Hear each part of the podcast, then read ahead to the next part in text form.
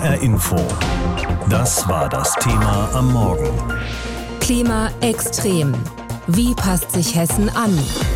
Auf der einen Seite mehr Hitze und mehr Dürren, auf der anderen Seite mehr Starkregen und mehr Überschwemmungen. Beide Extreme sind Folgen des Klimawandels und der macht sich auch hier bei uns in Hessen immer stärker bemerkbar. Aber wir müssen dieser Entwicklung nicht tatenlos zusehen. Wir sollten es auch nicht. Und so legen die ersten Weinbauern im Rheingau ihre Hänge anders an als bisher, um Regenfluten besser zu trotzen. Darüber werden wir gleich noch was hören. Stadtplanerinnen in Frankfurt oder Kassel entwerfen grünere Innenstädte, die besser gegen Hitze gewappnet sind. Und in den hessischen Städten und Gemeinden überprüfen die politisch Verantwortlichen ihre Katastrophenschutzpläne. Klimaanpassung nennt man alle diese Maßnahmen. Und woran genau wir uns in den nächsten Jahren und Jahrzehnten anpassen sollten, darüber habe ich heute Morgen mit Dr. Tim Stäger gesprochen. Er arbeitet im ARD Wetterkompetenzzentrum, das hier bei uns im HR seinen Sitz hat. Und er hat als promovierter Klimawissenschaftler selbst mit wissenschaftlichen Klimamodellen gearbeitet. Welche Erkenntnisse kann man denn aus diesen komplexen Modellen gewinnen mit Blick auf Hessen? Wie seriös lässt sich das Klima in Hessen im Jahre 2050 oder im Jahre 2100 vorhersagen? Ja, da ist so ein kleines Missverständnis. Es ist eigentlich gar keine echte Vorhersage wie beim Wetter. Ich habe gern so einen Vergleich, wenn man zum Beispiel würfelt und äh, dann möchte man den Würfel äh, vorhersagen, den Wurf, dann muss man den Würfel modellieren und muss wissen, was hat er für Eigenschaften und dann auch, wie ist die Bedingung. Das wäre eine Wettervorhersage. Klima Projektionen nennt man das, die machen eigentlich folgendes, die haben so ähnliche Modelle, aber vereinfacht, aber vielleicht auch mit Ozeanströmung mit drin, also noch umfassender alles, was eben auf den Zeitskalen von Jahrzehnten, Jahrhunderten von Bedeutung hat, packen die in die Wettermodelle rein, lassen die dann ganz oft laufen. Das heißt, man würfelt ganz oft und kriegt dann eine Aussage, wie wahrscheinlich ist es, dass die 6 gewürfelt wird und ob sich die ändert zum Beispiel, ist der dann irgendwann gezinkt, dieser Würfel und das beantwortet ein Klimamodell. Also es ist keine Vorhersage, sondern es sind Planspiele. Man muss was reinstecken, was man eben noch nicht weiß über die Zukunft, nämlich wie werden die Treibhausgasemissionen in den nächsten Jahrzehnten und Jahrhunderten sich vollziehen. Ist es zum Beispiel weiter so wie bisher, Business as usual Szenario, dann wird es wahrscheinlich sehr viel wärmer werden oder kriegen wir die Kurve. Das Klimaschutzszenario also am anderen Ende dieser Planspiele würde dann eine deutlich mildere Erwärmung bringen. Und unter diesen Voraussetzungen werden Klimamodelle betrieben. Und da kommt es dann eben zu diesen bedingten Aussagen, dass zum Beispiel in Hessen, wenn wir weitermachen wie bisher, die Änderung am Ende des Jahrhunderts im Vergleich zum Ende des 20. Jahrhunderts ungefähr um vier Grad wärmeres Klima hier in Hessen wir erleben werden. Am kommenden Sonntag beginnt ja der Weltklimagipfel im schottischen Glasgow. Dort werden wichtige Weichen gestellt, von denen abhängt, ob wir künftig eher in einer zwei Grad wärmeren oder in einer drei Grad wärmeren Welt leben. Zwei oder drei Grad, das liegt scheinbar nicht allzu weit auseinander. Aber welchen Unterschied wird das machen für unseren Alltag? Richtig, da darf man nicht vergessen, wir reden hier über die globale Mitteltemperatur und da gibt es natürlich Regionen, die sich dann im Mittel auch deutlich stärker erwärmen. Zum Beispiel die Arktis, eine ganz empfindliche Reaktion, die hat sich jetzt schon dreimal stärker erwärmt als das Mittel im globalen betrachtet. Da sind wir etwa bei 1,2 seit Beginn der Industrialisierung. In Deutschland und Hessen sind es sogar 1,5 Grad. Aber man muss äh, da im Hintergrund wissen, dass das quasi die Fieberkurve des gesamten Planeten ist. Und wenn man mal zurückschaut in die Vergangenheit, die letzte Eiszeit, da lag ganz Skandinavien unter kilometerdicken Eis. Das reichte fast bis zu den Toren des heutigen Berlins. Da war es im globalen Mittel ungefähr 5 Grad kälter als heute. Also das war eine komplett andere Welt und so wird es auch bei einem Plus von zwei, drei, vier Grad in die andere Richtung werden. Es wird eine komplett andere Welt und da spielt jedes Zehntelgrad fast schon eine Rolle. Deswegen diskutiert man ja auch über eine Erwärmungsbegrenzung auf 1,5 oder 2 Grad als mögliche Zukunftswelten. Da werden eben dann auch zum Teil Extreme deutlich sich anders verhalten. Also diese Gradzahlen, die täuschen nur eine geringe Erwärmung vor. Es handelt sich tatsächlich um unterschiedliche Entwicklungen, die in ganz andere Richtungen gehen. Wo liegen nun die zentralen Herausforderungen bei der Klimaanpassung? Also für Hessen würde ich mal denken, dass das Wichtigste erstmal die Hitzewellen sind, die im Sommer deutlich zunehmen und dort vor allem in den Innenstädten starke Auswirkungen haben. Das geht eben auch aufs Herz-Kreislauf-System und das belastet eben auch vor allem ältere Kinder und auch schwache Personen stark. Zum Beispiel in 2003, da gab es äh, bei diesem Jahrtausendsommer europaweit geschätzt 70.000 Hitzetote, also große Naturkatastrophe und da muss man eben in den Städten tatsächlich sich anpassen. Das andere ist Starkregen, da geht es darum, eben versiegelte Flächen zu identifizieren, vulnerable äh, Regionen und äh, kleinräumige Gebiete, die da irgendwie stark betroffen sind, das zu entschärfen. Und da gilt es also, sich auf jeden Fall dran anzupassen. Wenn wir uns jetzt als Gesellschaft verstärkt mit dem Thema Klimaanpassung beschäftigen, also mit der Frage, wie wir uns am besten den Folgen der Klimaerhitzung anpassen können, können wir denn das Thema Klimaschutz ein bisschen gelassener betrachten, nach dem Motto, wenn sich die Staats- und Regierungschefs und Chefinnen in Glasgow in den kommenden Wochen doch nicht so richtig einigen können, wie schnell wir mit dem Verbrennen von Kohle, Öl und Gas aufhören sollten, da wäre das so schlimm auch wieder nicht, denn wir können ja auch mit den Folgen leben lernen und tun das ja auch schon. Was sagt der Klimatologe dazu? Also beides ist ganz wichtig, keins darf vernachlässigt werden. Das Klima ist ein träges System, es hat sich schon begonnen zu verändern. Wir laufen in ein neues Klima rein, müssen uns daran anpassen, aber jetzt werden die Weichen gestellt, eben ob das eben sehr extrem wird oder ob es eben etwas gemäßigter, moderates ablaufen wird und entsprechend ist also Klimaschutz nach wie vor extrem wichtig, aber die Anpassung eben auch. Es wird Veränderungen geben in unserer Hand liegt es, ob das jetzt aktuell, wir haben eben nicht mehr viel Zeit, eben gemäßigte Veränderungen werden, an die wir uns anpassen müssen oder eben noch deutlich stärkere Veränderungen, wo die Anpassung dann deutlich schwerer wird und auch schmerzhafter sein wird. Also Anpassung und Klimaschutz müssen weiterhin Hand in Hand gehen sagt Dr. Tim Stäger, Klimatologe aus dem ARD Wetterkompetenzzentrum, das hier bei uns im HR seinen Sitz hat. Heute Morgen haben wir miteinander gesprochen. Kommenden Sonntag beginnt in Glasgow in Schottland der Weltklimagipfel. Jetzt in der Woche davor schauen wir beim HR intensiv drauf, was mit dem Klima hier in Hessen, also vor unserer Haustür geschieht. Denn die Klimaveränderungen sind ja schon längst da. Der Klimawandel sorgt ganz knapp gesagt für extremeres Wetter, häufigere und auch längere Dürren und auch Trockenheit, heftigerer Starkregen, Überschwemmungen, all das sind die Folgen. Wenn sich Städte und Gemeinden und deren Bürger jetzt systematisch darum kümmern, wie sie mit all dem besser klarkommen, dann betreiben sie Klimaanpassung. Was genau man darunter versteht, das erklärt uns jetzt Judith Kösters aus der H-Info Wissenschaftsredaktion. Trockene Wälder, heiße Sommer, Überflutungen, der Klimawandel ist spürbar. Alle Städte und Kommunen, sagt der ARD-Wetterexperte Sven Plöger, sollten sich deshalb besser wappnen. Gerade Großstädte wie Frankfurt etwa müssen mit Blick auf die künftige Sommerhitze umplanen. In einer sommerlichen Hitzewelle sind wir, so zeigen das Studien, neun Grad wärmer als in der Umgebung.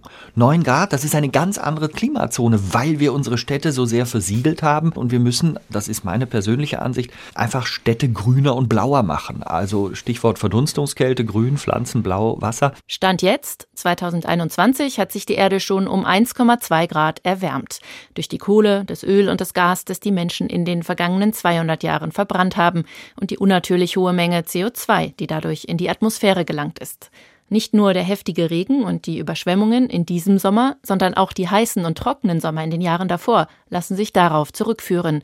Denn eine wärmere Atmosphäre sorgt allgemein für mehr Wetterextreme, erklärt Sven Plöger. Im Grunde genommen, wenn man es vom physikalischen Verständnis her sieht, sind es eigentlich zwei Seiten ein und derselben Medaille. Und das ist tatsächlich das, was uns die Klimaforschung vor 30, 40 Jahren auch schon vorhergesagt hat. Dass Klimaanpassung wichtig und vor allem nötig ist, diese Erkenntnis hat sich erst in den letzten Jahren so richtig durchgesetzt, erklärt Marion Hempfler vom Fachzentrum Klimawandel und Anpassung beim Hessischen Landesamt für Naturschutz, Umwelt und Geologie. Früher hat man oft gehört, na ja, wir betreiben Klimaschutz, das brauchen wir doch alles nicht. Und wir geben sozusagen den Klimaschutz auf, wenn wir uns anpassen. Die Erwärmung bei 1,5 Grad zu stoppen, zu diesem Ziel haben sich die Staaten im Weltklimaabkommen verpflichtet. Aber dazu müssten sich die großen Länder jetzt rasch einigen, schon in diesem Jahrzehnt weitgehend aufzuhören mit dem Verbrennen von Kohle, Öl, Benzin und Gas, also ihre ganze Wirtschaftsweise radikal ändern. Je schlechter die Menschheit das hinbekommt, desto mehr wird sich das Klima aufheizen. Und mit jedem Zehntelgrad nehmen die Wetterkapriolen zu und werden schwerer zu bewältigen.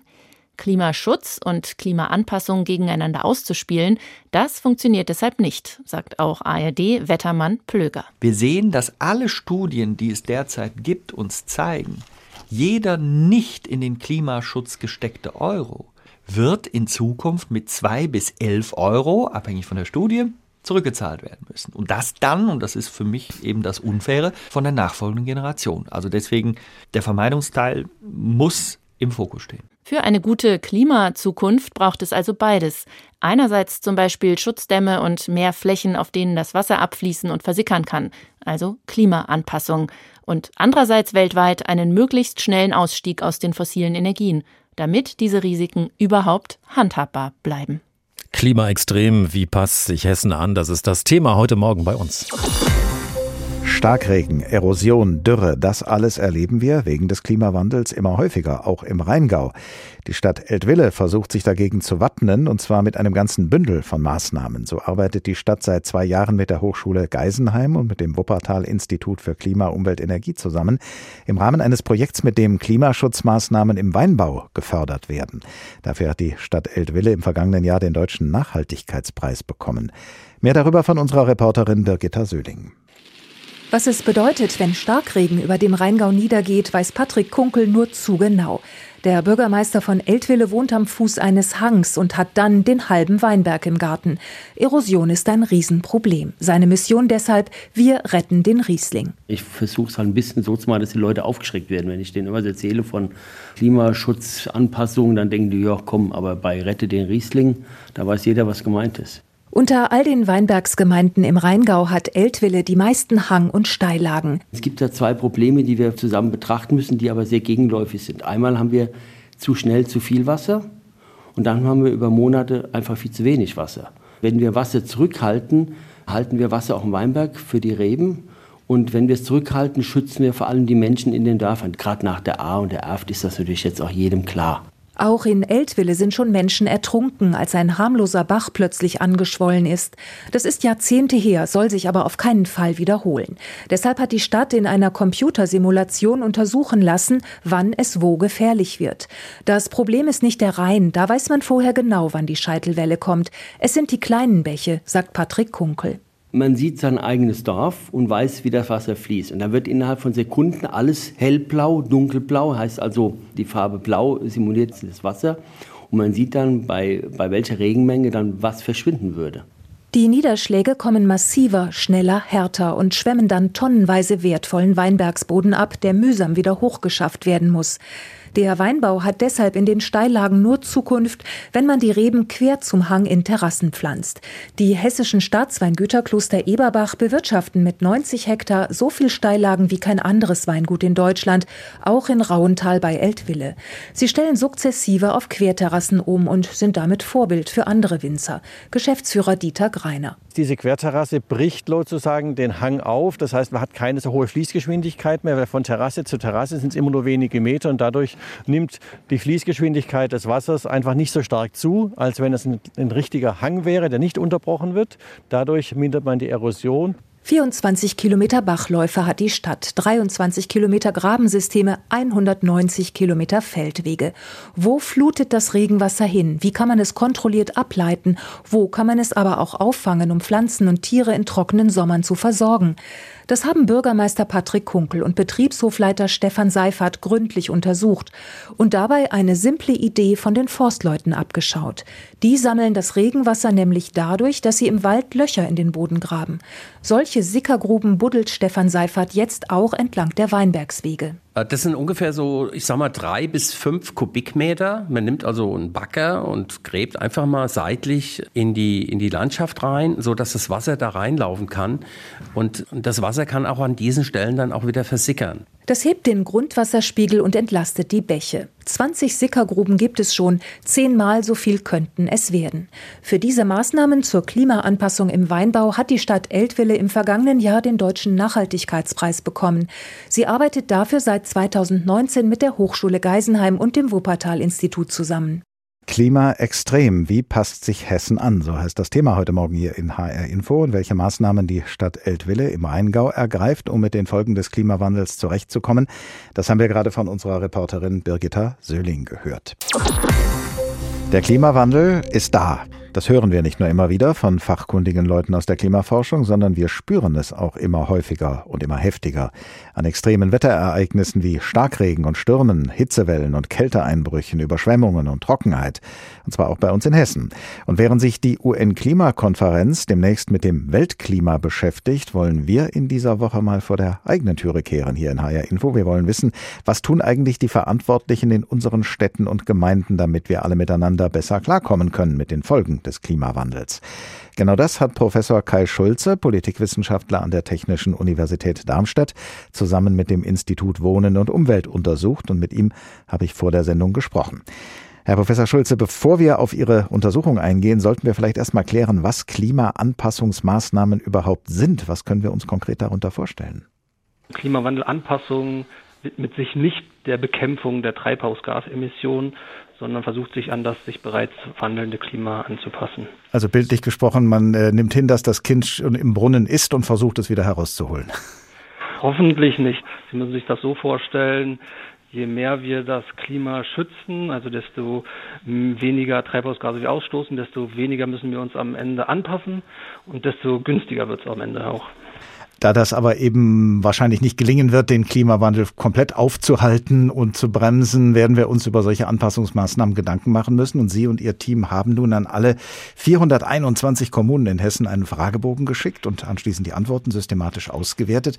Zu welchen Ergebnissen sind Sie gekommen? Wie weit sind Hessens Städte und Gemeinden bislang mit ihren Versuchen, sich ans Klima anzupassen? Wir sehen hier eindeutig, dass die dass Anpassungspolitik in den hessischen Kommunen angekommen ist. 83 Prozent der Städte und Gemeinden haben nach eigenen Angaben in den letzten zehn Jahren Erfahrungen mit Extremwetterereignissen gemacht. Und Klimawandel bedeutet jetzt, dass diese Ereignisse in Zukunft häufiger und heftiger auftreten werden. Ja. Und 72 Prozent der Kommunen geben auch an, dass sich das Bewusstsein über die Notwendigkeit von Klimaanpassungsmaßnahmen in ihrer Verwaltung in den letzten fünf Jahren erhöht hat. Und das gilt vor allem für alle Kommunen äh, aller Größenklassen. Was sind denn zum Beispiel Klimaanpassungsmaßnahmen, die hessische Kommunen ergreifen? Ganz konkret, wenn Sie zum Beispiel in Ihrer Kommune äh, zunehmend äh, starker Hitze ausgesetzt sind, dann können Sie mehr Dächer begrünen oder sie können äh, Gebäude stärker verschatten oder sie können auch Trinkbunnen einrichten. Wovon hängt es denn eigentlich ab, ob die Verantwortlichen in den Kommunen aktiv werden, ob sie, wie Sie das ja gerade gesagt haben, eine Strategie entwerfen, ob sie konkrete Maßnahmen ergreifen, ob sie sich eben überhaupt vorbereiten auf ein insgesamt extremeres Klima? Wovon hängt das ab? Unsere Analysen zeigen, dass die Gemeindegröße zum einen natürlich eine wichtige Rolle gespielt, also größere Städte sind hier tatsächlich im Vorteil, weil sie einfach mehr ähm, Möglichkeiten haben. Einzelne engagierte Persönlichkeiten können eine Rolle spielen. Das können zum Beispiel Bürgermeister, einzelne Dezernenten sein, aber auch engagierte Bürger und zivilgesellschaftliche Gruppen.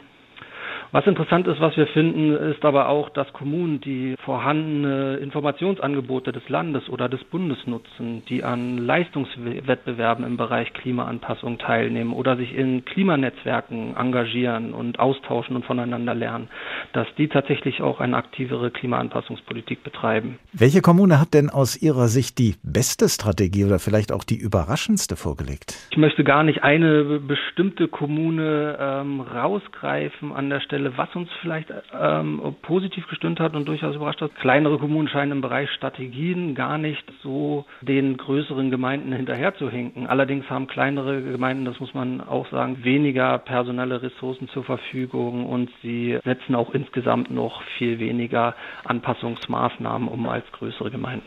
Sind Sie auch auf Kommunen gestoßen, die mit dem Thema Klimaanpassung überhaupt sich noch nicht beschäftigt haben? Sehr, sehr vereinzelt. Aber das sind ähm, unter 10 Prozent. Man kann wahrscheinlich zusammenfassen, Klimaanpassung ist kein Neuland mehr für hessische Kommunen, aber es ist sicher noch einige Luft nach oben. Was muss denn passieren, damit es weiter vorangeht mit Klimaanpassungsmaßnahmen in Hessen? Unsere Ergebnisse zeigen, man könnte Leistungswettbewerbe, weitere Informationsangebote, Netzwerkangebote, die könnte man noch ähm, weiter verstärken. Für kleinere Kommunen sind die Landkreise auch ganz wichtige Anker. Was die konkreten Maßnahmen betrifft, muss man tatsächlich sagen, Klimaanpassung ist noch ein relativ neues Thema. Viele Maßnahmen wurden erst in den letzten fünf Jahren ergriffen und da muss man erstmal anfangen zu evaluieren, damit wir wissen, ähm, welche Maßnahmen welche Ergebnisse bringen und welche Maßnahmen auch akzeptiert werden von der Bevölkerung. Nur so lässt sich letztendlich dann eben auch die Klimaanpassung vorantreiben. Sagt Professor Kai Schulze, Politikwissenschaftler an der Technischen Universität Darmstadt. Vor der Sendung habe ich mit ihm über das Thema heute Morgen hier in HR Info gesprochen. Es heißt Klima extrem. Wie passt sich Hessen an? Denn Professor Schulze hat zusammen mit dem Institut Wohnen und Umwelt untersucht, wie gut sich die hessischen Kommunen mit Klimaanpassungsmaßnahmen auf extremes Klima vorbereiten. HR Info. Das Thema. Wer es hört, hat mehr zu sagen.